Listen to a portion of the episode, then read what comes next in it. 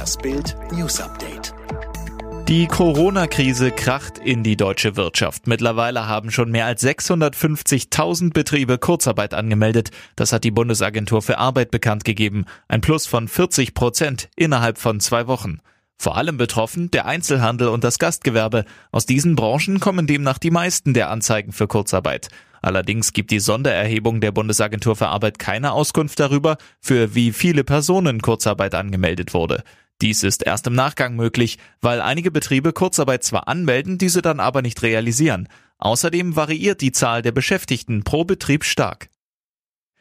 Täglich zeigt Bild die Zahlen von geheilten, infizierten und Todesopfern des Coronavirus in Deutschland. Weil das Robert Koch Institut die Zahl der genesenen Menschen bisher nicht regelmäßig veröffentlicht, beziehen wir uns hierbei auf Daten der Johns Hopkins Universität in den USA. Zwei Tage in Folge ging die Zahl der Infizierten in Deutschland demnach zurück. Deutlich mehr Menschen gelten, im Vergleich zum jeweiligen Vortag, als geheilt.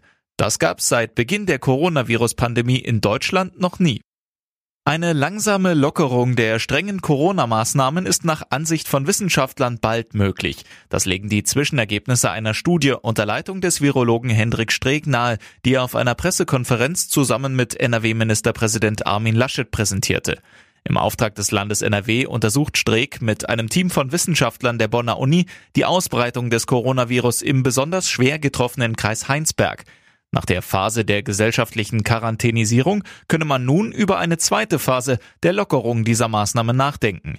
Wichtig sei nach Auffassung der Wissenschaftler seines Teams aber, dass alle hygienischen Verhaltensweisen weiterhin eingehalten würden. Es gibt neue Hoffnung für unsere plastikverseuchten Ozeane. Forschern der französischen Recyclingfirma Carbio ist ein echter Durchbruch gelungen.